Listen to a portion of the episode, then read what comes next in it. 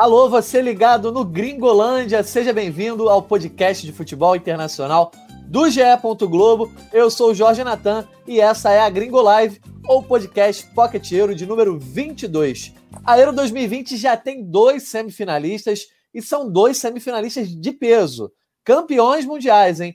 A Espanha sofreu, mas venceu a Suíça nos pênaltis e a Itália despachou a antes favorita Bélgica com uma vitória por 2 a 1 para falar sobre esses dois jogões e comentar já esse duelo também definido nas semifinais.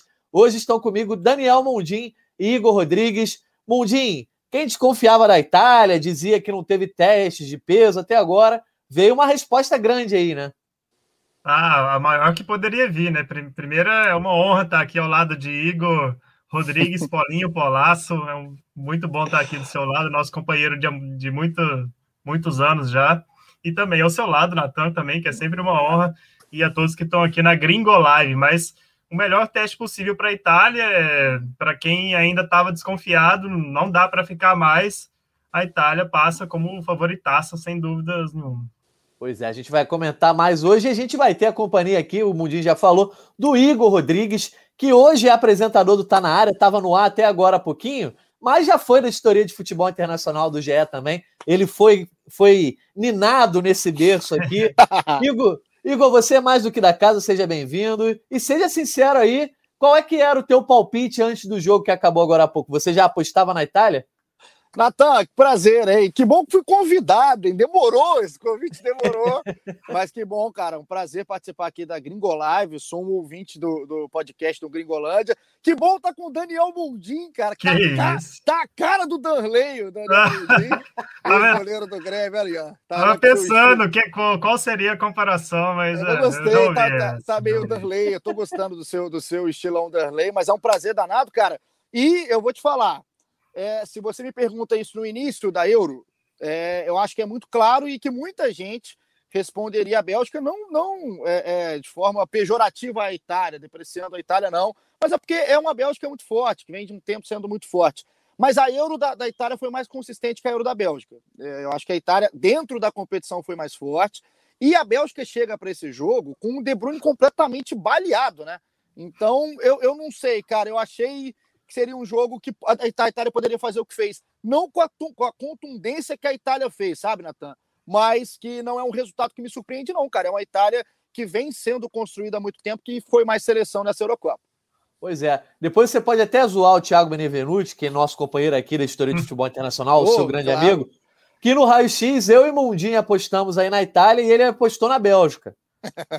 é, o que acontece, cara. Porque assim, primeiro que rir da cara do Thiago Benevenuti é quase um hobby da minha vida. E o segundo é que o Beneva ele, ele grita para todo mundo, né? Porque ele fala alto, tem voz de tenor, que ele não erra palpite, eu não erro palpite, eu não erro, erra tudo, eu não acerto um palpite aí, tá, moça? Vocês sabem muito mais do que ele de futebol internacional.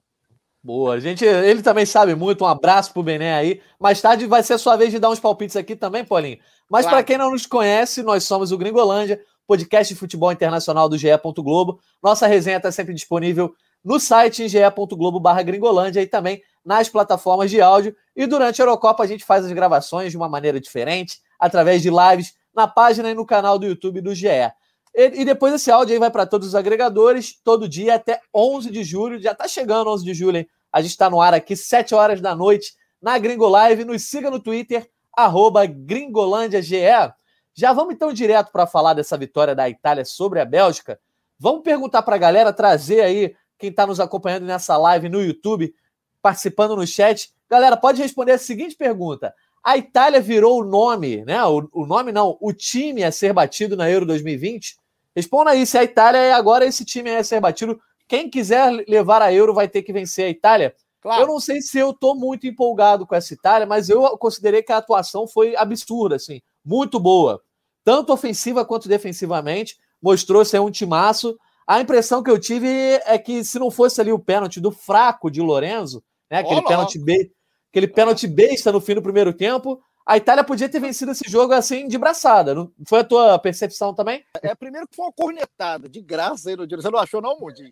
Foi. Não, tá, tá, não tá precisa amargo. disso, né? Não, não, não. Tá precisa. amargo o é. Natan.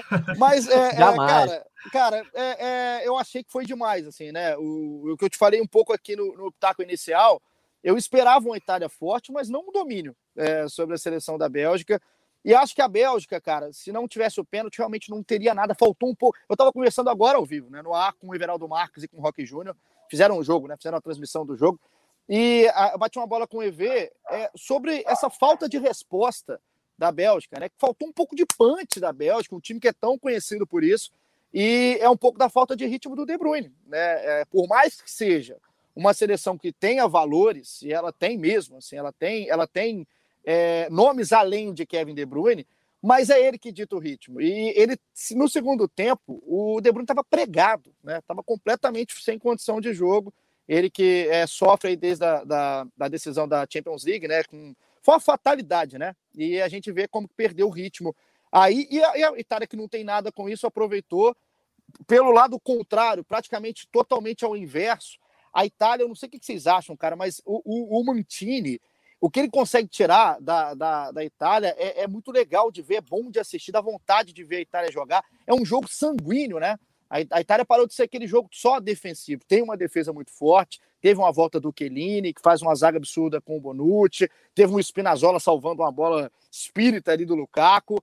Mas é, é, é, é, um time tão, tão sanguíneo de ver que você acaba torcendo para a Itália, cara. Assim, você acaba é, sendo levado por uma empolgação da Itália que deixou de ser só um time que é bom atrás, mas também quer jogar. Quer jogar bola com o Insigne, quer jogar bola com o Immobile, que é esse cidadão que tá caindo ali dando migué. Enfim, cara, é, é, é, é um time que eu acho que me surpreendeu pelo tamanho do domínio, num certo momento, para construir o 2 a 0 mas é que passa e passa com força, com um golaço desse camisa 10. É muito bom ver o camisa 10 fazendo um gol como esse. Pois é, o, o, o Bondinho, o Paulinho usou aí a jogo sanguíneo, gostei dessa expressão. O que, que você acha? É, tem esse aspecto diferente nessa Itália do Mantini? Ah, é, é bem, bem latino, né? Bem vibrante. Eu acho que isso, é, acho que isso estava faltando há muito tempo na Itália. É, a, a, Itália que passou por aquela vergonha tremenda com o Jean Piero Ventura. Primeiro que foi uma vergonha já é, contratar Jean Piero Ventura, né? E aí acabou ficando fora da Copa de 2018, então parece, parecia que faltava essa, essa vontade, essa vibração, e parece que todo mundo que entra na Itália entra desse jeito, né? É, o Mantini não variou tanto o time no, durante a Euro, mas mudou algumas peças, e assim, a, a Itália não mudou sua intensidade, a Itália não sempre foi o time que dominou as partidas, sempre foi o time que foi mais agressivo, o único período nessa Euro inteira que a Itália não não foi, não teve essa postura foi no segundo tempo contra a Bélgica, que eu acho que a Bélgica é, foi, foi para frente, estava muito estava atrás do placar e precisava do resultado e tinha qualidade para poder tentar alguma coisa e a Bélgica saiu é, e aí a, Itália foi um pouquinho é, foi, diminuiu um pouco o ritmo, mas assim a Euro inteira da, da Itália é alucinante, é com, com muita intensidade é o time que mais que, que mais produz, assim, que mais chuta, é, que, que mais finaliza.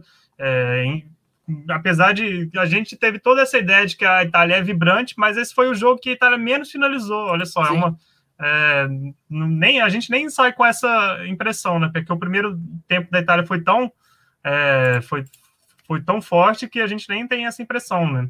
Mas o, é, o a, Itália, a, Itália, mudou, é, é, outra Itália. Eu estava pensando, Natan, é, durante o jogo, assim, né? Que a gente, inclusive, vai vendo os jogos tentando fazer, é, produzir conteúdo para estar na área.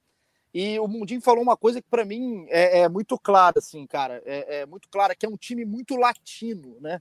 É, é, estranho a gente falar isso. Mas a Itália, por exemplo, ela não deixa de ter é, o seu principal componente, ou talvez a sua grande força defensiva. A Itália tomou dois gols na Eurocopa. Né? Tomou o um gol da Áustria e tomou o segundo gol hoje da Bélgica com um gol de pênalti, né? Do Lukaku. Sofreu em alguns momentos, parecia até pênalti bobo, pênalti do de Lorenzo. Do fraco de Lorenzo. e o outro gol foi na prorrogação. Na prorrogação, já com um gol também, tudo inacreditável. O cara com é. 7 metros baixou lá com 30 centímetros e fez um gol que também não sai é, normalmente. Mas é uma Itália que já é muito tempo conhecida por isso, né? A gente sabe que da qualidade do Bonucci, da qualidade do Chiellini, tem sempre grandes goleiros. Só que desde 2018, né, quando não foi para a Copa de 2018, que tem aquele jogo vergonhoso, que dependia só dela contra a Suécia, e tem esse rompimento desse jogo só defensivo, a Itália ela volta a querer jogar a bola, né? A gente volta a lembrar um pouco daquela Itália que, pô, há muito tempo a gente via lá atrás, cara. A Itália de 2006, a Itália antes. Então, é um time que é, ela pegou esse tempero latino. O Roberto Mantini tem um ticaracatica que é diferente, cara. O cara tem um, ele tem um, ele sabe o que ele tá fazendo, assim, ele é um grande treinador, é um cara que é, ele tem, é um treinador vitorioso, né? Ele tem conquistas na, na, carreira como treinador de clube. É um treinador que tem internacional no currículo, Fiorentina, Manchester City, Lazio, Galatasaray, enfim, é um cara que é rodado. E ele traz um pouco disso, cara. Ele traz um pouco desse sangue que eu acho que faltava. Aliar um pouquinho essa cultura da Itália defensiva, que é muito forte e é simbólica no Chiellini para mim. Além, acho que o Bonucci é até mais jogador do que o Chiellini. Mas quando a gente vê o Chiellini dentro de campo, você sabe o que, que você está vendo. É, é, simbólico demais ver o Chiellini na zaga da Itália. Só que é muito bacana ver uma Itália do Barella, uma Itália do Verratti, uma Itália do Locatelli, do Immobile, do Insigne. Então não é mais só aquela Itália que se defende uma bola vai sair. Não. É uma Itália que é, ela ganha da Bélgica porque merece ganhar. Boa. Vamos saber então se a galera concorda aí com, com essa empolgação toda que eu vejo que pelo menos nós três aqui estamos com essa Itália do Roberto Mantini. Tô excitado, tô excitado. Olha aí. Ó, ó. tá animado, Paulinho. Bota então o Adolfo Tonito. Ó. O que mais encanta na Itália é a maneira inovadora e ofensiva que o Mantini aplicou. Mesmo não tendo estrelões com o coletivo se destacando. Realmente não tem nenhum grande craque. Inclusive o, o tiro imóvel, que talvez seja referência do ataque, e hoje foi mal, né? Passou em branco, perdeu algumas oportunidades. Elias Santana. Quem acha que a Espanha ganha da Itália jogando no tipo que tá, não entende nada de futebol. Mas a gente, às vezes, né? Pode alguém apostar sozinho para ganhar o bolão sozinho. Sempre tem um cara ali que aposta na zebra, pode ganhar sozinho. Sorato Mendes Rojas.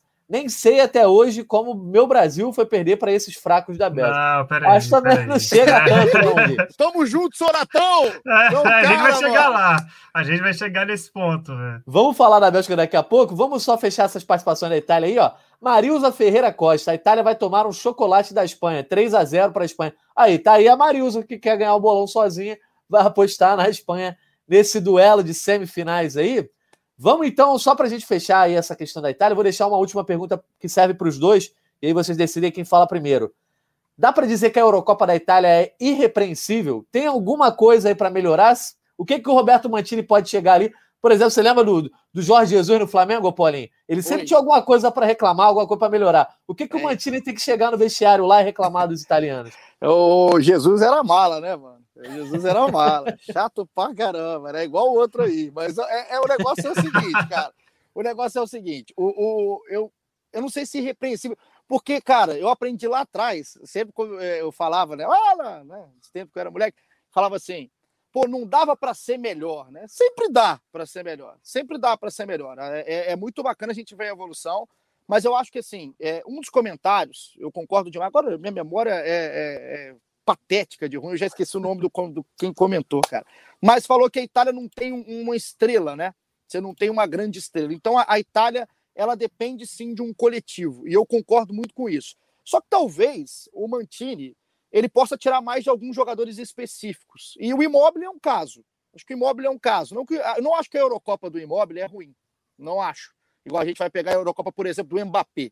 Foi uma Eurocopa ruim. Do Mbappé tem participações. O Immobile não. Ele é um cara que está encaixado nesse contexto coletivo, mas eu vi pouco imóvel. É, eu penso que a Itália pode ter um pouco mais de imóvel. E talvez seja no individual que o Mantini pode pegar esses caras. Se, se a Itália que joga tão bem no coletivo, individualmente aparecer no momento de mais aperto, por exemplo, contra o time da Espanha, talvez um imóvel decidindo uma bola de um contra um, um Insigne decidindo uma bola um contra um que está fazendo uma grande Eurocopa. Então, uma Itália que já é tão forte coletivamente, talvez nesse lado individual de achar a sua grande referência seja o passo até a Copa do Mundo. Eu acho por isso que ainda não é irrepreensível. Acho que a Itália tem Entendi. modelos, tem momentos que ela dá uma mornada também no jogo. Uma Itália um pouco mais regular e com nomes grandes se destacando, eu acho que é, é a missão do Mantini até a Copa, mas faz uma grande Eurocopa, Natan. Faz uma Eurocopa é que não me surpreende, mas é de grande destaque, cara. Bom, Mundi, antes de você comentar então se é irrepreensível a Eurocopa, vou só citar o imóvel que ele, inclusive, é, passou por um milagre dentro de campo, né? ah, né? Ele, na, na hora que. Gol sai... Pois é, na hora que sai o gol do, do Barella ali, ele tá caído no chão, fica de olho, o lance todo se desenrola, sai o gol, e aí depois que ele confirma que o gol saiu, Ele tá Opa, bem. É. Cara, isso aí, cara. Não sei brincadeira. Isso é de uma canalice que ele me ganha, entendeu? Eu adoro jogador canalha, então o imóvel me ganha. Essa frase é boa, hein? Se você perceber bem, Natamo, disse que tá ligado aqui, ó, ele tá caindo, tá doendo, cara, tá doendo. Aí vai sair o gol. O Barella vai fazer o gol. Ele levanta, ele olha para Ele olha para auxiliar ele ainda. Ele olha né? lá pro bandeirinha para ver assim, se o bandeirinha levanta, volta a doer. Ele ia ficar é. ali, ó, caído. Mas como o bandeirinha não levantou, melhorou. o corpo estendido no chão, levantando muito rápido. É impressionante como ele estava atento a todos os detalhes, assim. Mas é, eu, ainda sobre essa análise da Itália, eu concordo com o Paulinho é, em, relação, em relação a esse, é, esse melhor desempenho individual de alguns jogadores. E o Immobile é um deles. O Immobile que depois desse jogo está empatado agora com o Cristiano Ronaldo como o cara que mais finalizou na Euro. Só que aí tem uma pequena diferença. Enquanto os ambos deram 16 finalizações. O Cristiano Ronaldo acertou oito no gol, o Immobile acertou só três, né? E fez dois gols. O Cristiano, com um jogo a menos, já fez cinco gols. É, eu acho que a Itália, até a Copa, dá para poder, o Mantini dá para poder melhorar assim, o desempenho de alguns jogadores. E aí, se fosse para citar outro, outro fator, assim, eu acho que a Itália, apesar da sua, do seu excelente desempenho defensivo, é um time que por ter esse jogo atualmente muito vertical, de muita de transição rápida, é um time que às vezes fica um pouco vulnerável e dá oportunidades aos seus rivais. Assim, o, é, pelo menos nessa Euro, se não me engano, acho que todos os jogos o rival da Itália teve ali pelo menos perto de 10 finalizações, o que eu acho muito, assim, para um time que está dominando bastante, é um time que cede muitas oportunidades ao seu rival, e isso uma hora ou outra vai, pode ser decisivo, né? Numa, em, em, em etapas mais é, finais, assim, contra times com maior qualidade, isso pode fazer diferença, mas até agora, não, acho que tem pouco para poder reclamar. Ô, Natan, só para completar o que o Mundinho está falando, é, fica um, um, asterisco, assim, né, para o jogo semifinal contra a Espanha, que já está definido, que é o Spinazzola, né? É, saiu, né? Pode ser ou não um problema para a Itália, um lateral. Não, é, é já é confirmado, é, já é confirmado, confirmado. Ele é. rompeu o tendão de Aquiles, então, então fora é... por bastante tempo aí. Cara, não, é porque eu vi o lance e não tinha confirmação que estava já direto no programa, cara. Então é, é um desfalque, não pode ser, é um desfalque. E muito sentido, cara, porque é num time que o contexto é coletivo, o Spinazzola não é o craque, claro que não, mas pelo que ele faz no time, pela função dentro do time, um lateral que faz os dois lados, é, e não tem substituto para ele na função dentro do, do, do, dessa, dessa convocação do Mantini, acho que vai ser bem sentido. Tá? Pode ser estranho para muita gente você chegar aqui e falar que o Spinazzola pode fazer uma diferença, mas é por, exatamente por isso, porque é um time que tem muito encaixe, é um time que depende muito das engrenagens estarem muito certinhas, né? E aí fica esse. Vamos ver como é que o Mantini é uma prova para o Roberto Mantini também dele acertar um time sem um jogador desse encaixe. E é legal, Natan. É, é, desculpa até se eu estou me estendendo, bicho, mas é legal. Claro, não fica à vontade. Você falar da Itália, a gente tem o espaço para falar da Itália, porque tem gente que para no tempo para analisar a Itália, né? E aí vai analisar a Itália lá de trás, do Del Piero, e aí, é, ah, do Del Piero, do Camoranese, a Itália do Totti. E aí parece que a Itália não fez nada até aqui, né? Que foi só vergonha. E não, cara, essa Itália aí vem sendo construída, né? Essa Itália vem sendo construída pouco a pouco. Essa Itália tem grandes jogadores, tem uma geração muito bacana. Muita gente fica presa na geração belga só porque ela eliminou a seleção brasileira na última Copa do Mundo, enquanto a Itália nem lá estava. Então, para quem está olhando só agora para essa Itália, pode estar surpresa. Pode estar, a pessoa pode estar surpresa com isso, com o Donnarumma no gol e não mais o Buffon, com esse time que a gente fala com o Spinazzola faz falta. Mas é um time que vem sendo trabalhado, é uma Série A, uma, um cálcio que vem sendo reforçado com jogadores não só italianos, o Cristiano Ronaldo é uma prova muito forte disso. Então, é, é por isso que a gente fica aqui é, falando com tanto entusiasmo. Pode não ser campeão, pode sair para a Espanha. O 3 a 0 da Marielza pode estar certo, você vai ganhar lá no bolão, Marielza. Mas é, é legal ver passo difícil. a passo. Eu também acho complicado, cara. Mas é legal ver esse passo a passo que tem o destino na Copa do Qatar em 2022. O pois Paulinho é. falou é, daí da, do Cautio, só um dado legal. É, 31 gols da, da Euro saíram de jogadores que jogam na, no campeonato italiano, é o campeonato com mais gols. Daqui a pouco o Bené vai, vai atualizar aquele levantamento lá, tá na frente da Premier League. Já. Bené tá trabalhando? Ah, moleque, Mais um abraço pro Bené. Realmente, então, a galera que não acompanhava futebol de seleções aí desde 2018, desde a Copa do Mundo que a Itália não participou, Muita água já rolou, essa semente foi plantada pelo Mantini aí há mais de três anos. Mas então, vamos falar um pouquinho também dessa outra seleção que o Paulinho já disse, não tá na área hoje, que ele não gosta nada, que é a Bélgica. Ô, Mundim, quero te, quero te perguntar sobre a Bélgica aí. Qual é a avaliação da Eurocopa da Bélgica? Dá para dizer que foi ruim? A gente sabe que a Bélgica veio de uma fase de grupo sem muitos sustos, é, não teve atuações brilhantes, mas o Lukaku brilhou, enfim, pegou também, não pegou adversários de, de tanta, tanto valor, né? Teve muita facilidade, principalmente contra a Rússia. Aí depois sofre contra Portugal, embora tenha vencido, eliminou a campeã europeia, mas sofreu, ganhou com um golzinho ali do Torgan Hazard, depois é, levou perigo. E agora contra a Itália, eu também achei que foi uma atuação bem abaixo da média, para a gente ter uma noção, por mais que o, o De Bruyne tenha tentado aqui, o Lukaku ali, o para mim o grande nome da Bélgica no jogo foi o Doco. E a Bélgica não tem que depender do Doco para ganhar jogo, né? É, não, mas assim, eu não, para mim não tá longe de ser ruim, assim. Acho que a gente tem essa mania de, de querer ir é 8 ou 80, né? A Bélgica eu tenho pode... mesmo, eu tenho é. essa mania mesmo. pois é, eu tô aqui para poder fazer o contraponto, então Muito isso é bom. Muito bem, Mudi. Porque como, como é que a Bélgica pode ter feito uma Euro ruim com 100% de aproveitamento na, na fase de grupos, eliminado o atual campeão, e aí vai cair para uma das maiores favoritas? É, tudo bem que fez, não, não teve nenhum momento no jogo da Itália que você pensou assim que ah, a Bélgica vai reagir, né? Vai, vai conseguir empatar e ir para a prorrogação. Mas eu acho que não, não foi ruim, mas assim, dá, dá claros sinais de que esse time vai precisar evoluir em alguns aspectos se pensar é, na, na, última chance dessa geração, que é, vai ser a Copa do Mundo, né? Porque depois da Copa do Mundo, é, todos esses, vários desses jogadores já estão com 30 anos ou mais, então essa renovação vai ter que ser acelerada, principalmente na defesa, que é o setor que não, não surgiu nenhum nome assim é, para poder substituir a altura. A gente viu o Doku, que foi, é, foi um cara insinuante ali no, no segundo tempo, que já é um, nome para poder é, aparecer nesse ataque ao lado do Hazard e do, do Lukaku mas na, na defesa não, não, existe esse, esse nome. Assim. Eu acho que não, não foi uma, uma Euro ruim, caiu para o time que foi é boa, o time então? a ser batido. Foi boa? Foi, foi boa. boa, por que não? Então, você, vou, vou, mandar uma passagem de avião para você, para você ir para Bruxelas, chegar lá, você falar a, a, Euro da Bélgica foi boa. Você acha que os belgas vão gostar disso, Mundinho? Nossa, não sei. Eu não, não, eu Aí, não, tô, não tenho problema com os belgas, não, cara. Não, não deu satisfação para eles. Eu posso... sem, sem brincadeira. É. Perdão a ah. nação belga que está aqui assistindo a live, que o Mundi foi grosso com vocês agora. Mas o Mundi é, bruxou... Eu estou falando que a Bélgica foi, foi uma euro boa e eu fui grosso com eles. Né? O Mundi, se, se você solta o Mundi com esse estilo Darley no centro de Bruxelas, eu vou ah. hein? não ó, sai de lá, né? Não o que, que acontece? é. Não sai de lá, mas vai ser Vai ser uma loucura. Mas, cara, é, a gente tem uma, uma.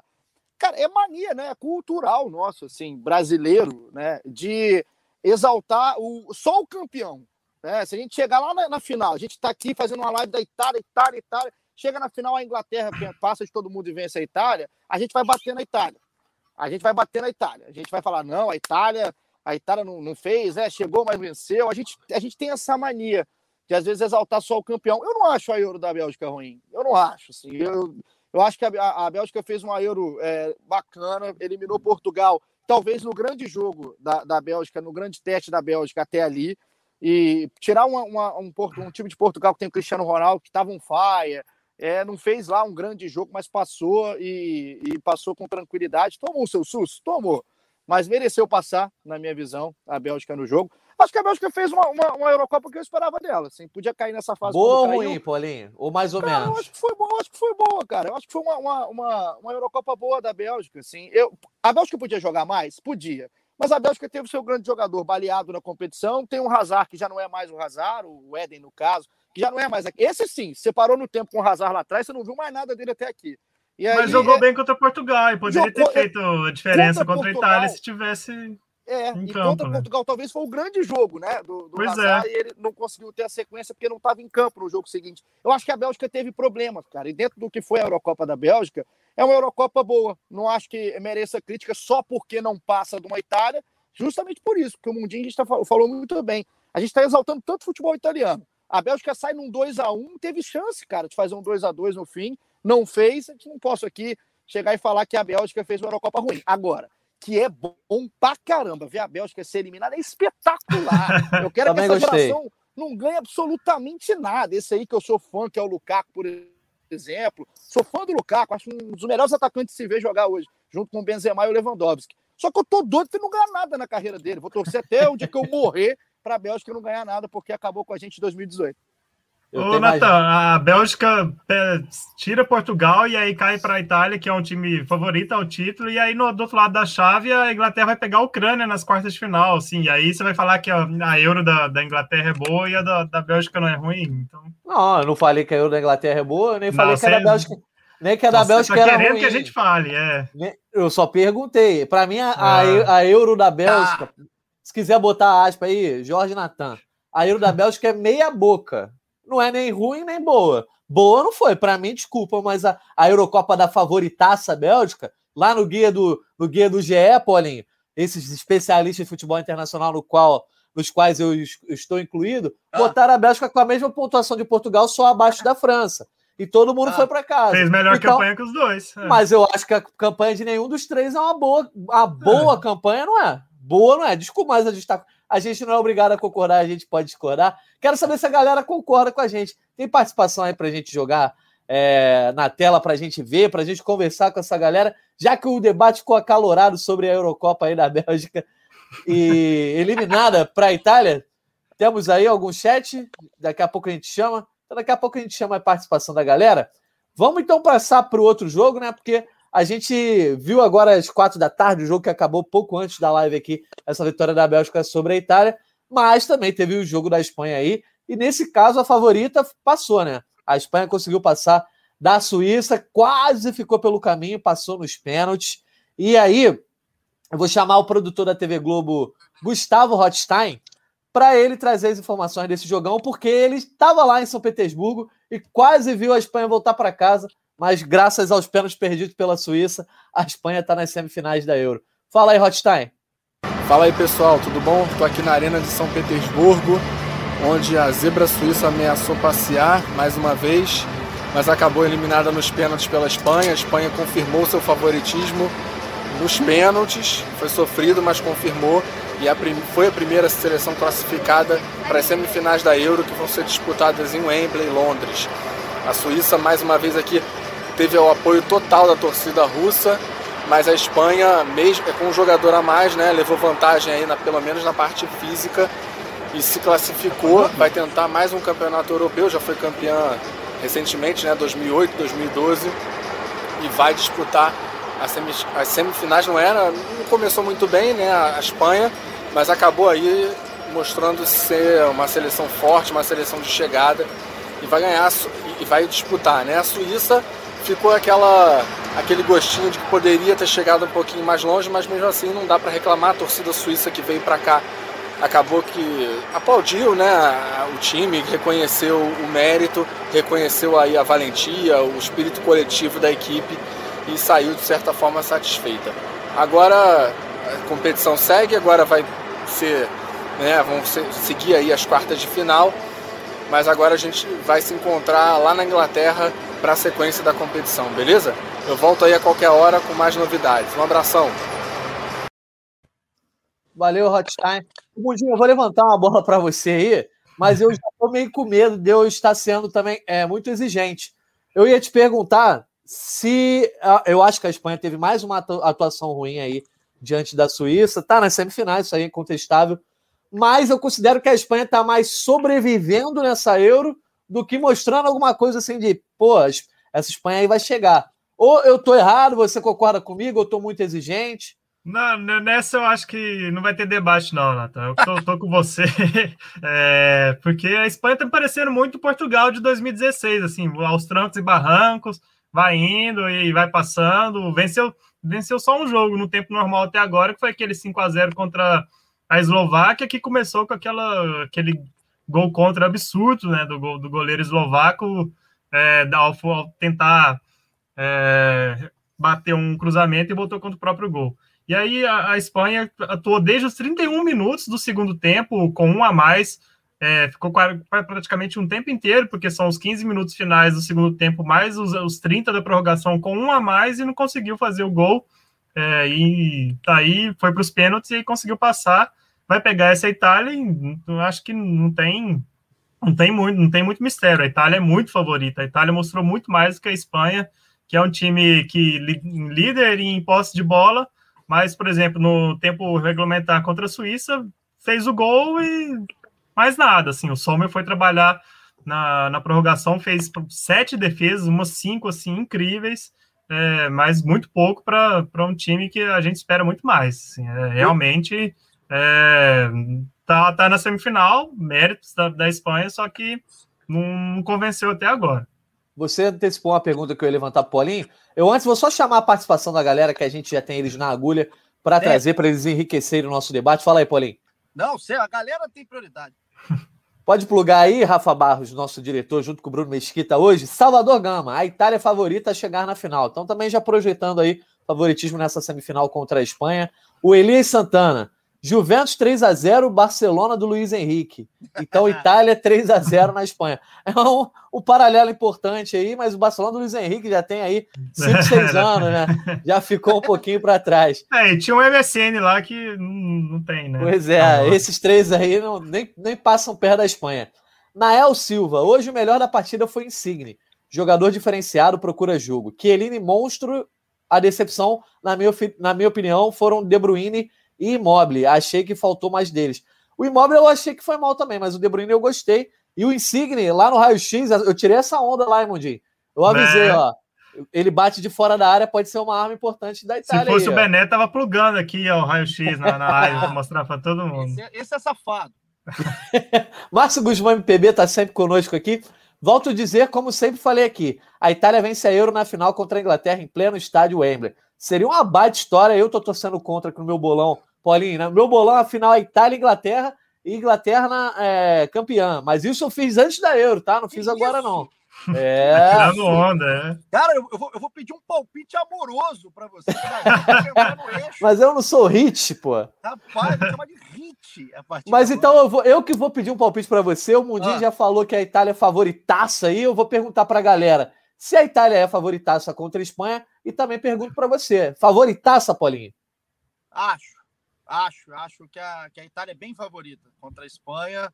É, o Mundim é, acerta muito, né? É complicado. Eu quero discordar do Mundim. Ele é chamado de gabarito lá na editoria de futebol. Ah, hoje não foi assim, né? Hoje, hoje Cara, rolou... Sério, ele tem um nível de acerto muito grande, mas é porque a comparação da Espanha com Portugal de 2016 é, é muito bem feita, assim. É, eu fiquei meio emocionado até. Porque é, é impressionante, cara, você parar para pensar como é que foi aquela Euro e parar para pensar como é que tem sido. Vamos pegar jogo a jogo dessa Espanha, para a gente tentar entender o porquê que a opinião nossa é tão, tão Itália. O primeiro jogo foi muito chato, que é um 0 a 0 com a Suécia, um jogo horroroso, um jogo que, que é, parece até futebol brasileiro. No momento que a gente estava vendo, eu falei, gente, que coisa feia. Aí depois, a gente tem um a um com a Polônia, que inclusive é um gol do Morata. Se eu não me engano, é um gol do Morata. Gol do Morata. Isso. E, e é um jogo ok, um jogo legal de se assistir. Aí tem a pancada na Eslováquia, se a gente montar o time aqui do condomínio, do prédio aqui, vai dar uma pancada na Eslováquia também. E aí vem a, a, a, é, é uma, é um, um, time da Espanha que contra a Croácia faz um jogo muito mais inesquecível pelo, pela falha do Unai Simon e pelo que foi a prorrogação do que uma atuação da equipe da Espanha, que tem um jeito de jogar muito parecido, que não mudou tanto o jeito de jogar assim como mudou a Itália. A gente fala que vai ser um choque na semifinal, de uma seleção que tem um rompimento de estrutura em 2018 contra uma seleção que tem, entre aspas, mais do mesmo, de, um, de uma filosofia de jogo e que não tem mais os mesmos talentos. É, a gente tem uma filosofia muito próxima e não tem uma, tecnicamente, é uma, uma seleção com muita gente jovem, né? uma galera ali que está surgindo com muita qualidade, mas que não tem a cancha, que não tem ali realmente ainda o jogo que tinha aquela seleção que foi campeã do mundo naquela geração. Então, por isso que eu acho que são elementos que colocam a Itália como favoritaça. Na minha opinião, é favoritaça para cima da Espanha. Vai passar? Aí não sei. Aí depende do bolão do, do, do nosso Jorge Natan, que está cravando tudo. Aí vai cravar também a minha vida amorosa. Mas dentro da normalidade, dentro do que está sendo essa Eurocopa, seria surpreendente para mim, Natan, Mundim, galera que está na live aqui, se a, se a Itália cai para essa Espanha, que tem um, bons jogadores, mas para mim não é um sistema de jogo que me encanta e me agrada. Pois é, e, e o, a Espanha está com um cara encostado lá. Eu acho que essa Euro tem alguns caras encostados. A gente teve o João Félix por Portugal, tem o Sancho, que quase não vem jogando pela Inglaterra, e o Thiago Alcântara quase não entra em campo aí com essa Espanha. Tirando algum motivo físico, vocês veem algum motivo é, técnico para o Luiz Henrique não colocá-lo em campo, de repente ter o meio de campo ali de mais marcação com Coque, Pedre e, e Busquets ali. Enfim, qual a opinião? Eu, a gente não dá para desvendar a cabeça do Luiz Henrique, mas vocês concordam pelo menos um pouco com o Thiago Alcântara não tá jogando, é, com, não tá tendo tanto espaço, na verdade? Eu acho inacreditável, assim. É... O João Félix, assim, nas duas primeiras rodadas ele tinha um problema físico. Aí ele entrou na terceira e depois, acho que não, entrou só, só contra a Bélgica, né? 23 minutos. Então. Isso. Então. E aí tem o Sancho, que jogou só 10 minutos na, na Euro até agora. E aí no, no, no dia seguinte, né, do, do, da Inglaterra e Alemanha, o Manchester United vai lá e paga quase 100 milhões de euros por ele. É, e, e, o Thiago é inacreditável, assim, ele, ele jogou, ele entrou no, no, primeiro tempo da prorrogação e a Espanha desesperada para poder é, furar o ferrolho da Suíça. Quem é que pode achar e encontrar esse espaço? É o camisa 10 da Espanha, o Thiago Alcântara, que na temporada 2019 e 20 foi um dos melhores jogadores do mundo, justamente pela sua criatividade, é, que a bola chega nele, ele encontra o espaço, é um cara que distribui a, um jogo muito facilmente, e a Espanha precisava desesperadamente de um cara como esse, e o Luiz Henrique só colocou ele no, no primeiro, no, na, acho que foi, nem sei se foi no primeiro tempo, acho que foi no segundo tempo da prorrogação, assim, é, e o Luiz Henrique não foi perguntado sobre isso. Então, aparentemente, assim, é, a imprensa espanhola, que é reconhecidamente uma imprensa torcedora e não questionadora, assim, só, só questiona quando é, realmente está tá, tá uma draga danada, a imprensa espanhola não, não, não tocou nesse assunto. Eu achei inacreditável. Não sei o que, que o Paulinho acha. É, eu, assim, é legal, é legal essa diferença de imprensa, né? É. A espanhola é muito assim, é muito, ela é muito passiva. É muito Deixa eu fazer só um parênteses sobre isso, Paulinho. O Xavi deu uma entrevista hoje dizendo que na Espanha é tão difícil ser campeão porque não tem pacto entre a imprensa e a seleção. Que é. mundo que vive o Xavi, né? Cara, é, eu acho, é, pelo menos a gente vendo daqui, né? É, eu acho absurdo, assim. Eles não costumam bater. É, hoje está lendo o jornal errado. Me passa o jornal certo, cara. É, esse ano, especificamente, a imprensa de Madrid está batendo mais porque não tem ninguém do Real, né? Real. Sim, mas, é, é, por exemplo, compara. Eu não vou nem comparar a gente. A gente é chato pra caramba. Quase que eu xinguei ao vivo, perdoa. A gente é chato demais. Demais. Como imprensa, até mais do ponto. A gente passa até um pouco do ponto, tem hora. Sim. Mas compara, por exemplo, a Espanha, a imprensa espanhola com a inglesa. A Inglaterra, os caras os cara são chatos pra caramba lá. Os caras são chatos pra caramba. Então, lá é chato. E acho que a Espanha não. Mas o caso do Thiago, é, eu vou, eu, não, não é nem um contraponto, tá, Mundinho? É, é só um ponto. Aqui uhum. tá em cima do Thiago. Que eu acho que o Thiago é, é, deveria, numa Espanha que não joga, que não rende, que não consegue é, destruir, que não consegue quebrar linha, o Thiago ele merecia mais, mais tempo, sim. Acho que merecia mais tempo. Mas eu não sei se merecia titularidade, não. Porque não é o mesmo Thiago também, né? A gente tá, a não, gente né, não, foi, não foi tão bem no Liverpool. Até. É, a gente pega o Thiago do Bayern para o Thiago de hoje, que não tem tanto tempo assim. A gente está falando de um Thiago há pouco tempo, né? É o campeão da, da, da, da Champions em cima do PSG. Aquele Thiago seria 10 e faixa, né? No nosso é, é, ditado popular aqui, né? No nosso dialeto popular, com certeza. Mas o Thiago de hoje, eu não sei se o Thiago de hoje é tão, tão acima dos jogadores que o, que o, que o Luiz Henrique está usando, não. Eu só acho que o, o Thiago ele merece mais minutos. O Thiago não pode jogar o pouco tempo que ele joga se a Espanha não rende.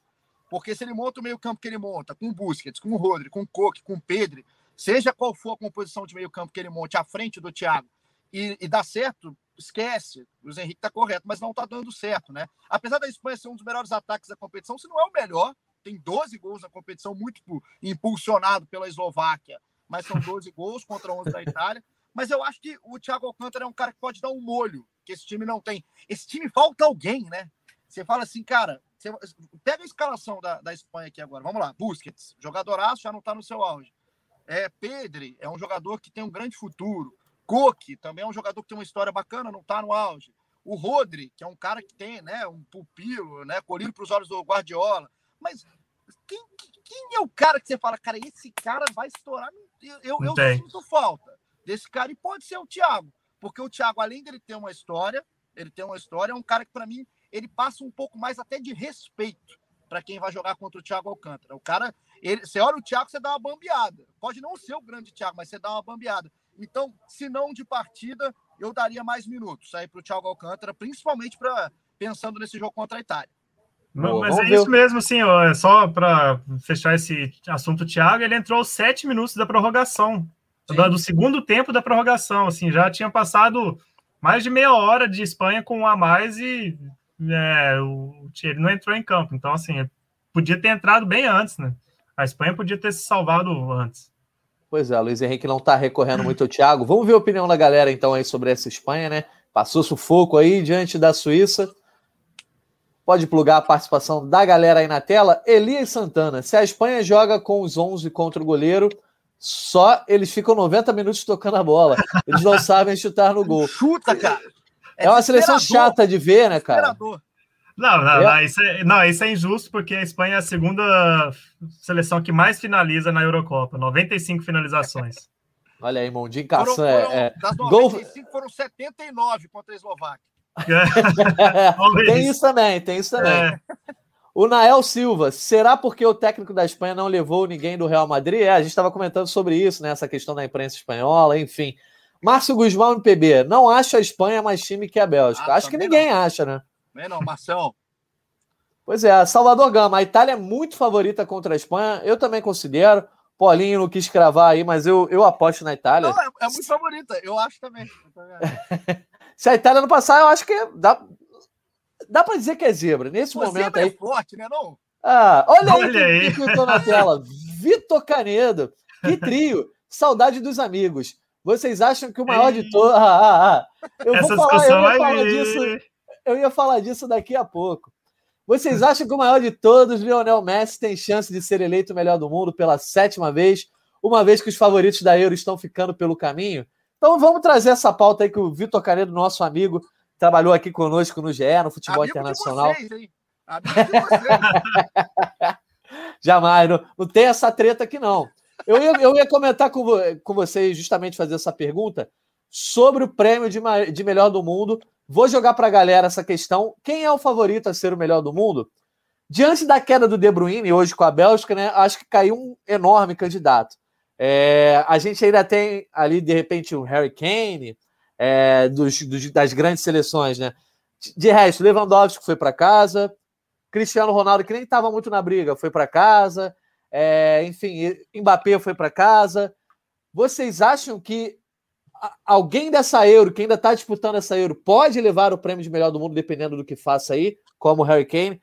E vocês querem falar desse Lionel Messi aí? Ah, o Messi. O melhor do mundo. Melhor do mundo ganhou a Copa do Rei na temporada. Fala aí.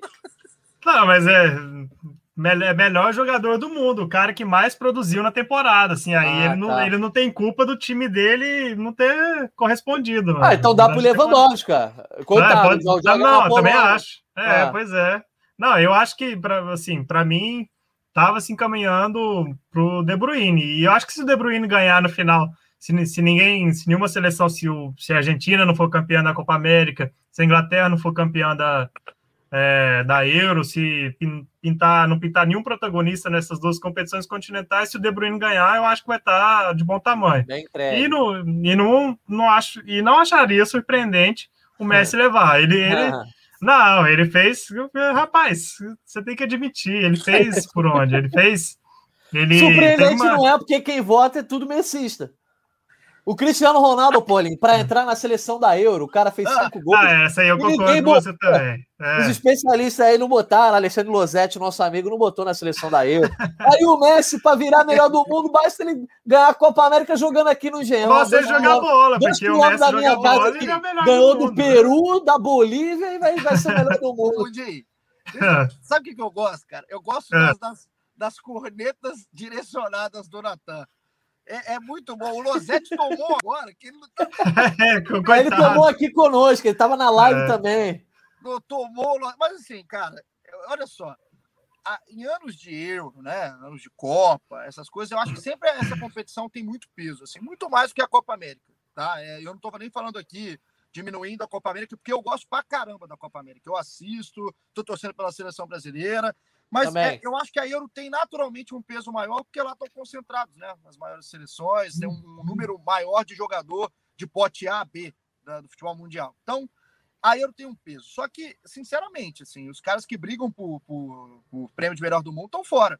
Estão fora dessa. O, o Kane não está nessa briga, assim. É, é um jogadoraço, mas eu acho que ele não está nessa briga. A não ser que ele faça oito gols amanhã e nove na final, aí ele entra. Mas hoje ele não está. Né? E se você for parar para pensar, em Lewandowski, em, em, em Mbappé, em De Bruyne, os caras que saíram. É, eu hoje, se eu tiver que dar. Porque o Messi também não vai ganhar a Copa América, não, hein, Carito? Não adianta você ficar todo sorrisinho. que, não vai ganhar nada. Eu já, eu já xinguei, Paulinho. A Argentina não ganha nada. Paulinho, naquele grupo lá que você quase não aparece, eu já xinguei o Canedo hoje, porque ele veio com esse papinho de Messi. É, não, não vai ganhar. A Copa América não vai ganhar. Então, assim, se eu fosse escrever na papeleta, na papeleta, a minha papeleta, seria escrito Messi. Calma, ah. calma. Ah. Seria escrito Messi. Xinga agora, xinga agora. Eu vou. Não, ele pediu calma. Aqui, eu vou aqui colocar por que Messi. Porque eu acho que não é uma. Eu acho que não vai ser uma premiação dada por conquista. Vai ser dada por nível de futebol apresentado. Eu acho que o Messi apresentou um futebol melhor, muito parecido, mas talvez um pouco melhor do que os outros. Agora, o que, que eu acho que vai estar nas papeletas dos outros? Lewandowski. Eu acho que o Lewandowski é um cara que nessa Euro não decepciona. Ele sai como fazendo o que podia fazer numa seleção que não brigava. E os outros acabam saindo. O Cristiano Ronaldo um pouco menos, que eu acho que fez uma grande Eurocopa, uma grande Eurocopa. Mas o De Bruyne não consegue levar a Bélgica talvez a um lugar maior, como você esperava, né, Natan? O, o próprio Mbappé faz uma, uma Eurocopa muito fraca. Então eu acho que talvez o Lewandowski possa estar brigando aí pau a pau, mas o meu voto seria Messi, cara. Eu acho que é, é uma. Cara, falou-se em Kanté. Falou não, mas aí. Tem uma, tem uma insanidade de falar em Kanté melhor do mundo. Que é um jogador, mas calma. Então, eu acho não, que é. quando isso acontece, quando a gente começa até a ver nomes como Kanté, colocar é porque é uma premiação diferente. Não é uma premiação a um cara que jogou e ganhou. É simplesmente ao cara que jogou. E que jogou, eu acho que o Messi está na frente dos outros nessa. Um dia, então, você botaria Messi também na sua papeleta. Não, não, é, não, sim. Sai do muro. Não, eu sinceramente, eu sinceramente hoje botaria De Bruyne, porque eu acho que ele foi, ele foi um dos melhores do, dos, na campanha do título inglês, e ele foi muito protagonista na Champions e fez ótimas atuações na Euro também. No conjunto da obra, o De Bruyne, assim, ele foi ele foi o cara, assim, nas principais competições ao longo da temporada por clube e seleção, caiu na, na Euro, assim, nas quartas de final, que não é de se jogar fora, eu daria para o De Bruyne com o Messi em segundo para o seu deleite. Eu votaria, eu acho que hoje o mérito é do De Bruyne, a não ser que, como o Paulinho falou, é, o Kane arrebente aí. É. Agora, vamos, só faz um exercício para a gente fechar antes de chamar a galera. Bota o De Bruyne sendo o Messi, ganhando uma Copa do Rei, jogando a Copa América, mesmo sendo campeão da Copa América.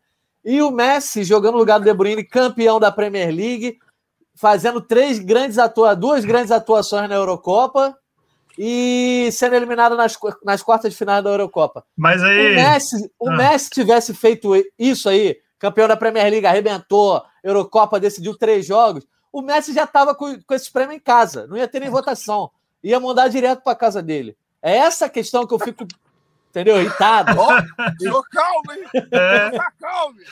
Mas eu tô errado. Torcedores, calma. Vocês não, vocês não acham que se o, se o Messi tivesse no lugar do De Bruyne, ele já claro era o melhor não. do mundo? O, o De Bruyne não tem seis bolas de ouro já em casa. Ele já Eles não tem esse histórico. É. é, é, o histórico acaba pesando. Né? O pessoal quer é. que a gente fale da cura milagrosa. É, opa. Aí. milagre. Mas o, o, o, é complicado. É uma premiação que o contexto entra e o histórico entra, né? No, no fim das contas, o De Bruyne ele tem que, que ganhar muita coisa para ele garantir uma bola de ouro só com isso. Ele tem que ganhar muita coisa para a gente chegar no ponto que a gente fala assim: o Messi não precisa nem ter temporadas de Messi para estar tá brigando de novo. É, é, eu acho que é isso. Eu acho que a premiação ela, ela pode ser até injusta, tá? Em certo tempo, eu acho que ela é. Em algum momento, mas ela é como ela é. E por isso que o Messi hoje precisa fazer. Se os dois estão equiparados, estão pau a pau, talvez a corda vai pesar para o lado do Messi mesmo. E eu acho isso até natural, tá? Numa premiação que envolve tanta gente. Por isso que a minha papeleta hoje, a minha papeleta, seria Messi em primeiro, De Bruyne em segundo, pau a pau, mas o Messi na frente, porque o Messi é o Messi e o De Bruyne não vai ganhar nada na carreira. Ah, não, aí também não, aí não. Nada, não. nada. Mas nisso aí eu tô concordando com o Paulinho, ó. É. O Salvador Gama já, já tá gostando aí, podcast pegando fogo. O pessoal gosta de uma treta, né? Ele, ele disse que é fã do Gringolândia, o Salvador tá sempre conosco aqui. Vamos xingar. O Kanté foi muito bem na Champions League. Vai te xingar, não, não, eu acho que talvez o Kanté possa até levar o prêmio de melhor da Champions, mas é. melhor do mundo. Rolou a empolgada. Eu não posso xingar, só xingar também. Márcio Guzmão MPB. Messi não merece. De Bruyne não vai ser eleito o melhor do mundo, não. Vai ser o Kanté do Chelsea. Aí, ó, Paulinho. Quem que é o Márcio? O Márcio, vou te ligar. o Francisco Nunes. Protagonista na Champions eu não achei. Vários jogadores como Foden e Gundogan foram mais decisivos. Quem que é? É o Francisco Nunes. Francisco, me, me chama no zap. Vai ser amigo. Boa. E o Elias Santana dizendo: se for por título, Jorginho se ganhar a Euro com a Itália, se for por gols, Haaland com os gols da Champions. Realmente. Mas não é só questão de título, né? Se fosse isso, Jorginho, Jorginho realmente estava bem. Ele e o, o Emerson Palmieri, né? Com a chance da Itália ser campeã aí. Salvador Gama dizendo que quem leva é o Kanté ou o Lewandowski. O Lewandowski, o Paulinho, saiu até no quadro, passando mal. Vitor Mazulo Olha isso aí, Paulinho. Para mim, ganha o Grealish. Aí, o Grealish. Ó, deixa eu falar do Grealish rapidinho. Fala. Quem que fala do Grealish aí? Ele só falou que para ele ganha o Grealish. O Vitor, Vitão, é o seguinte, o Grealish, quando ele apareceu no banco, ele entrou e mudou o jogo. Né? Aí Duas vezes já. Deram prêmio para quem? Lá de melhor do jogo? Maguire. Para o Maguire. Maguire. É. Maguire. A aberração, a aberração da defesa. Mas aí o Grealish, ele tem um penteado a lá mundinho alisado, né? Não. Eu gosto muito do Grealish. Faltou o arquinho. É. Faltou o arquinho pro mundinho. Faltou, é. mas eu gosto do Grealish, hein? Gosto não, eu tenho, mas eu não uso na frente de vocês, claro. não, o Grealish tem uma história muito legal. Tem um jogador escocês, que eu não vou, não vou lembrar quem, mas contou a história depois da segunda rodada, na né? Inglaterra e Escócia jogaram na segunda rodada da Euro, e aí esse cara falou assim que chegou, o Grealish entrou e mudou o jogo também, mas ficou 0 a 0 é, Ele chegou para o Grealish e falou, nossa, você é muito bonito, você tem um perfume, você é muito, o seu perfume tá, tá muito bom, a sua batata da perna sua é muito grande, ela é muito, muito vistosa, né? E disse que ficou ali atazanando o Grealish e, e, aí por isso que ele não rendeu bem como nos outros jogos. Olha aí, tem sacanagem. O Grealish é o cara. Eu também falaria. O Grealish é bonito, cara. É um tipão. O Grealish é um tipão. Mas, mas você desconcentrar o cara falando isso. é, rapaz, é. É complicado. Estratégia aleatória, né? O Francisco Nunes. Valeu, Paulinho. Te acompanho muito no Bola Quadrada também. O, o talento sempre tem fã, né, Mundinho? Não, não, aí não. Tamo junto. Tem pra ninguém. Me chama no zap. Vamos então, ô Paulinho, que a live tá animada. Sabia que com a sua presença aqui, essa live ia ser animada, bombada. Também, quando cita negócio de Messi aí, o, o, o negócio pega fogo. Eu. Vamos falar então para a gente fechar dos jogos de amanhã, né? As quartas de final da Euro 2020 continuam nesse sábado. Mais dois jogões aí para definir os outros semifinalistas. Uma da tarde a gente tem República Tcheca contra Dinamarca em Baku. Jogo transmitido ao vivo pelo Sport TV e com sinal aberto no GE. Globo, de graça, quatro da tarde, Ucrânia contra Inglaterra em Roma. Vamos começar então falando aí de Ucrânia e Inglaterra lá em Roma. Quem traz as informações desse duelo é a Carol Andrade, produtora da TV Globo, que está na cobertura da Eurocopa. Oi, pessoal, tudo bem? Boa noite. Carol Andrade aqui falando de Roma, onde a gente vai acompanhar amanhã o jogaço entre Inglaterra e Ucrânia, válido pelas quartas de final da Eurocopa. A gente acompanhou aqui aqueles 15 minutinhos de treino do aquecimento né, da seleção da Ucrânia. É, acompanhamos também a coletiva de imprensa, que apesar de ser aqui é virtual, a gente acompanha e faz perguntas pelo computador da sala de imprensa. Agora aqui vai começar a coletiva da seleção da Inglaterra, que treinou em St. George, no seu CT na Inglaterra. Preferiu não fazer o reconhecimento de gramado aqui, até porque é perto, as distâncias são curtas, muitas vezes as equipes europeias abrem mão desse, desse privilégio de fazer o reconhecimento de, de gramado. Bom, por aqui a expectativa pelo jogo e a polêmica envolvendo os torcedores ingleses também vindos da Inglaterra que não vão poder acessar o estádio, tiveram seus ingressos cancelados. A UEFA e também, especialmente as autoridades italianas, temendo os casos de Covid e as variantes novas da Covid na Inglaterra, tomaram essa decisão. Porque os torcedores iam ter que entrar aqui, cumprir uma quarentena de cinco dias e eles não iam ter como controlar o cumprimento dessa quarentena. E aí, temendo o aumento de número de casos no, no, aqui no país, eles resolveram cancelar esses ingressos. Quem vinha da Inglaterra para cá podia ceder o seu ingresso para um amigo, um colega que morasse por aqui, um parente. Teve um prazo para fazer isso. Quem não fez, ingresso cancelado. E vocês aí, qual o palpite para o nosso jogo aqui de amanhã entre Inglaterra e Ucrânia? Um jogaço. Depois que a Inglaterra fez com a Alemanha, acho que vai ter um super show dos ingleses por aqui. Um beijo, boa noite e excelente podcast. Valeu, Carol. Polaço e Mundim. A Inglaterra vai jogar sua única partida nessa Euro, né? Fora de casa. Se vencer, vai para o Wembley de novo. Enfim, algum alerta aí diante dessa Ucrânia? A Carol falou em show dos ingleses. Vocês acreditam em show dos ingleses também? Ô, Mundim, me permite? Por favor. Eu ouvi vocês falarem que a Inglaterra empolgou, né? Empolgou, né? É porque ganhou da Alemanha, a Alemanha do, do, do Joaquim Love lá, que é uma fábrica de meleca, inclusive, fica o dia inteiro, né? A Alemanha não jogou nada, nada mereceu perder. A Inglaterra eu acho que vale muito mais por ganhar da Alemanha do que ganhar dessa Alemanha. Mas eu não. A Inglaterra, para mim, sinceramente, é, essa geração inglesa, eu esperava mais futebol, tá? Eu esperava mais futebol. Acho que o Southgate tem grande participação nisso. Tira muito pouco do time que ele tem na mão, porque é um grande time mesmo. Não é uma geração badalada à toa. Ah, é favorita. É, tem que passar. É, essa é a obrigação passar. Mas... Então vai, vir, vai ser vaga sem show da Inglaterra. Acho que sim. Mais, mais um jogo, assim, né? Não precisou dar show contra a Alemanha para ganhar da Alemanha. Não precisou. Mas jogou bem. Jogou, jogou bem. bem. Jogou. bem, jogou certo. Mas não teve, praticamente não teve, é, é, não teve concorrência. Assim. A Alemanha não jogou, a Alemanha não deu trabalho para a Inglaterra.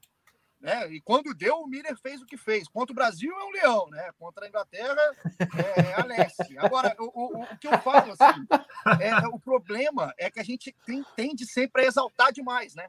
Cara, não empolgou. Não me empolgou, tá? A Inglaterra ainda não me empolgou, a geração me empolga. A Inglaterra da Eurocopa ainda não me empolgou. Vai passar porque a Ucrânia merece passar mesmo. Né? Acho que a Inglaterra tem tudo para passar da Ucrânia, que fez uma grande Eurocopa chegou mais do que a gente achava que chegaria.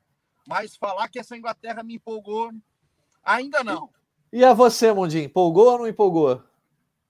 Não, empolgou um pouco, assim, é o único, o único time que não levou gol até agora, mas assim, é a cara da Inglaterra cair para a Ucrânia, né? Depois de passar da, da, da, Alemanha, e aí vai fazer o seu único jogo fora de casa, é, assim, a, todo, todo o, o histórico de amarelona da, da seleção da Inglaterra vai estar em jogo aí nesse né, contra a Ucrânia, mas acho que não, acho que passa tranquilo, assim, é, não, não empolga, mas nesse jogo, assim, mesmo sem empolgar, dá para passar tranquilo é, contra uma seleção muito inexperiente que não tinha sequer passado para o mata-mata, está nas quartas de final é, e aproveitou o jogo contra a Suécia, atuou com a mais na prorrogação, acho que não, não vai ter muito problema, não.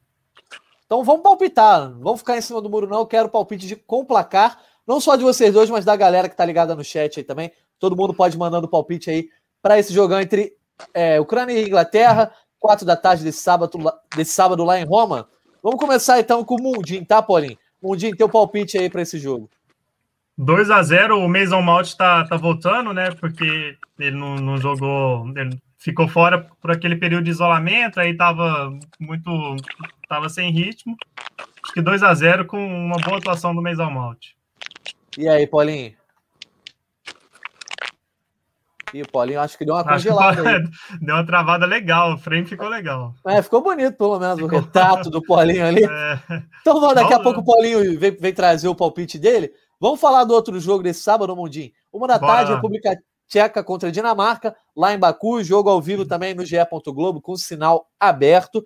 E para trazer as informações aí desse jogo, o clima, quem vem é o Jorge Delu, mais um produtor da TV Globo aí, que está na cobertura da Eurocopa em loco Chega aí, Jorge Delu. Boa noite, amigos do Gringolândia. Estou aqui na frente do Estádio Olímpico de Baku, onde treinaram e deram as entrevistas as equipes da República Tcheca e da Dinamarca, que amanhã fazem esse jogão. vamos dizer aí, com uma leve, um leve favoritismo aí para a equipe da Dinamarca, mas que a gente sabe que é um dos jogos mais parelho aí dessas quartas de final da Eurocopa. É, se pelo lado da República Tcheca a temática é aproveitar os erros da Dinamarca e tentar jogar ali em cima de bolas paradas, foi o que o, o treinador ali, o Slav, falou sobre o jogo de amanhã. Pelo lado da Dinamarca, muita confiança e muito coração para agradecer a todo o carinho da torcida mundial aí com a seleção da Dinamarca depois do que aconteceu ao Christian Eriksen. Também vale dizer que aí o Kasper Schmeichel, que hoje deu coletiva do lado do capitão Kjaer, foi ali é, falar que vai estar muito feliz que o pai dele vai estar aqui no estádio, ele é comentarista de uma televisão dinamarquesa, vai estar assistindo ele. Ele disse que isso daí não atrapalha ele, que só ajuda a ter a presença do papai é, na arquibancada. Por fim, vamos ver aí como é que vai ser esse jogo amanhã, mas eu diria que tem um leve favoritismo e que a Dinamarca leva essa. E vocês, amigos, que acham? Enquanto o Paulinho não volta aí, eu acho que a bateria dele pode ter acabado, não sei o que aconteceu. Ele que veio logo depois aqui do Tá na área, então tá na correria, tá no lucro, Paulinho. Diz aí, esse favoritismo da Dinamarca existe? É leve ou é pesado? Como é que você enxerga?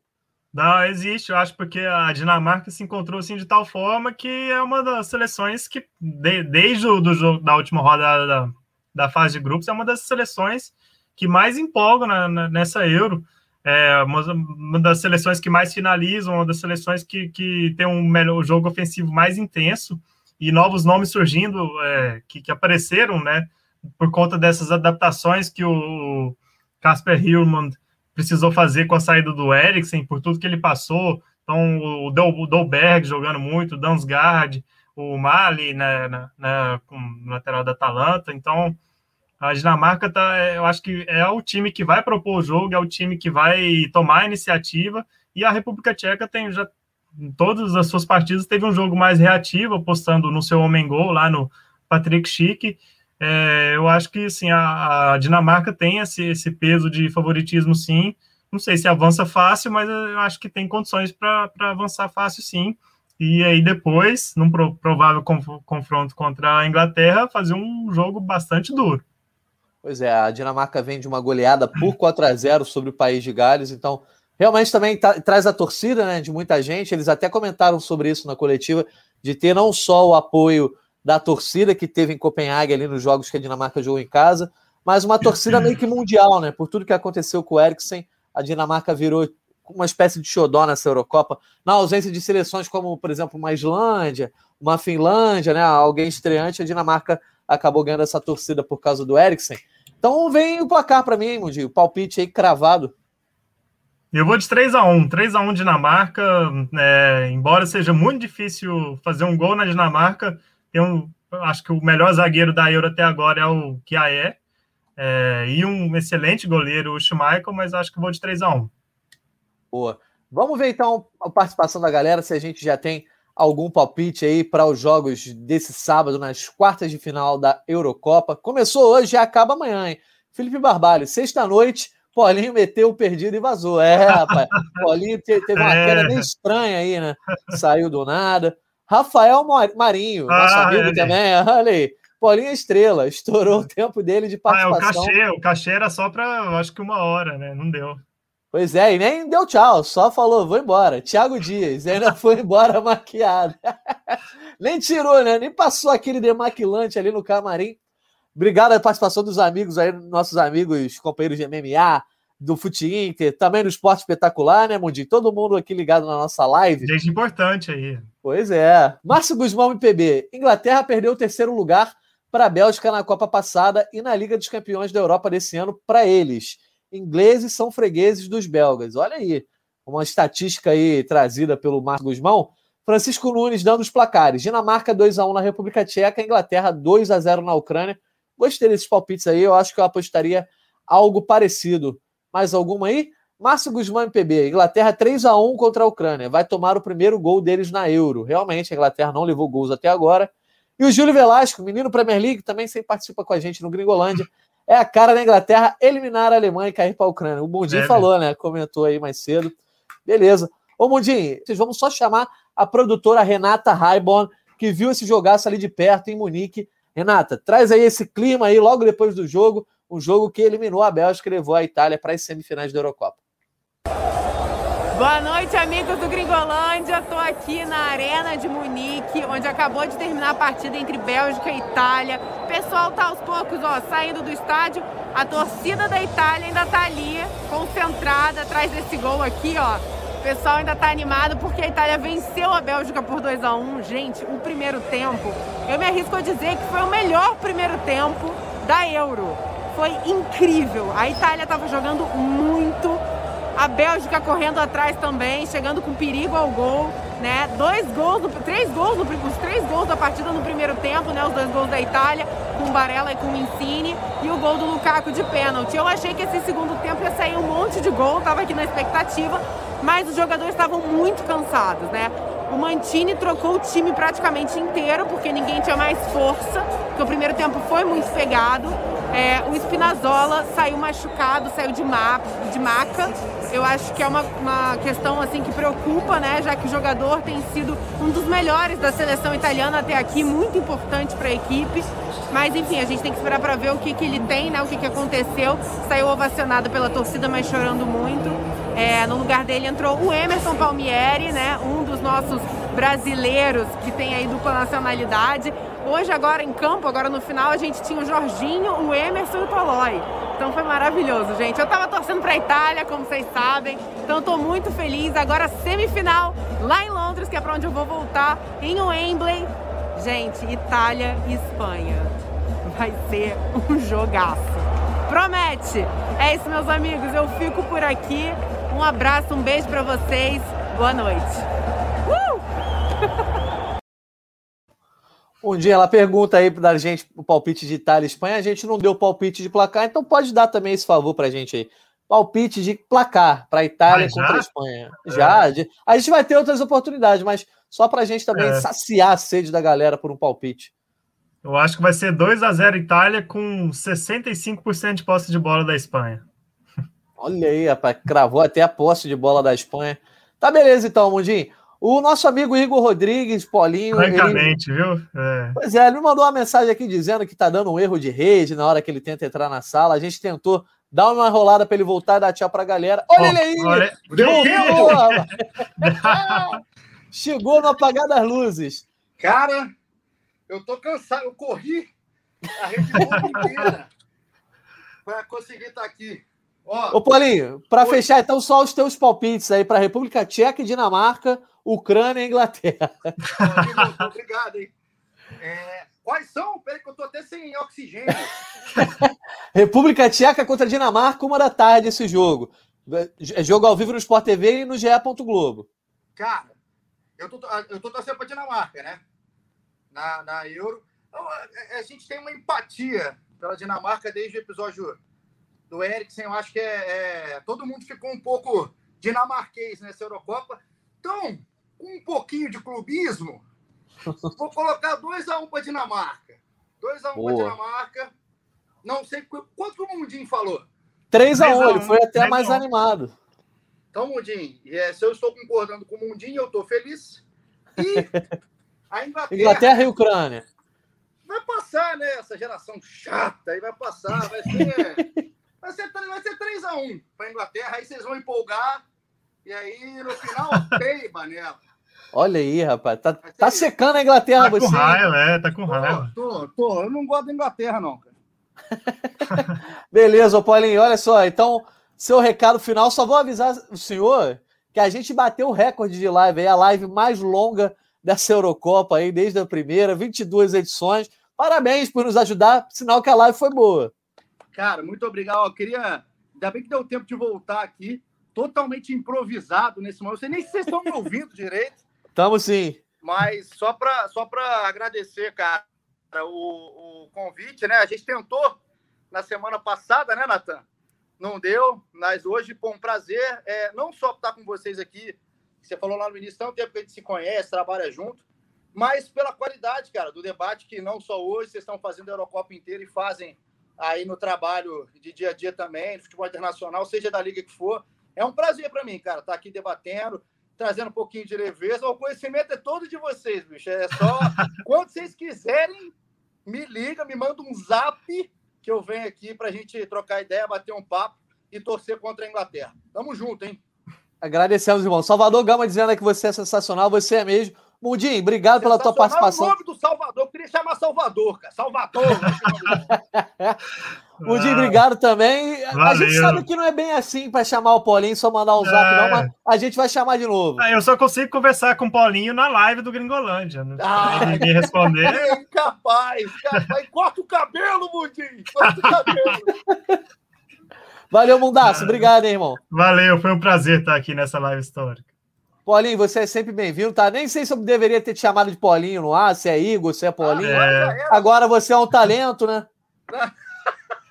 Tá na área aí, então, ó. Quem, quem não acompanha tá na área logo de, depois dos eventos ou antes dos eventos, eu na verdade. Eu sei a hora.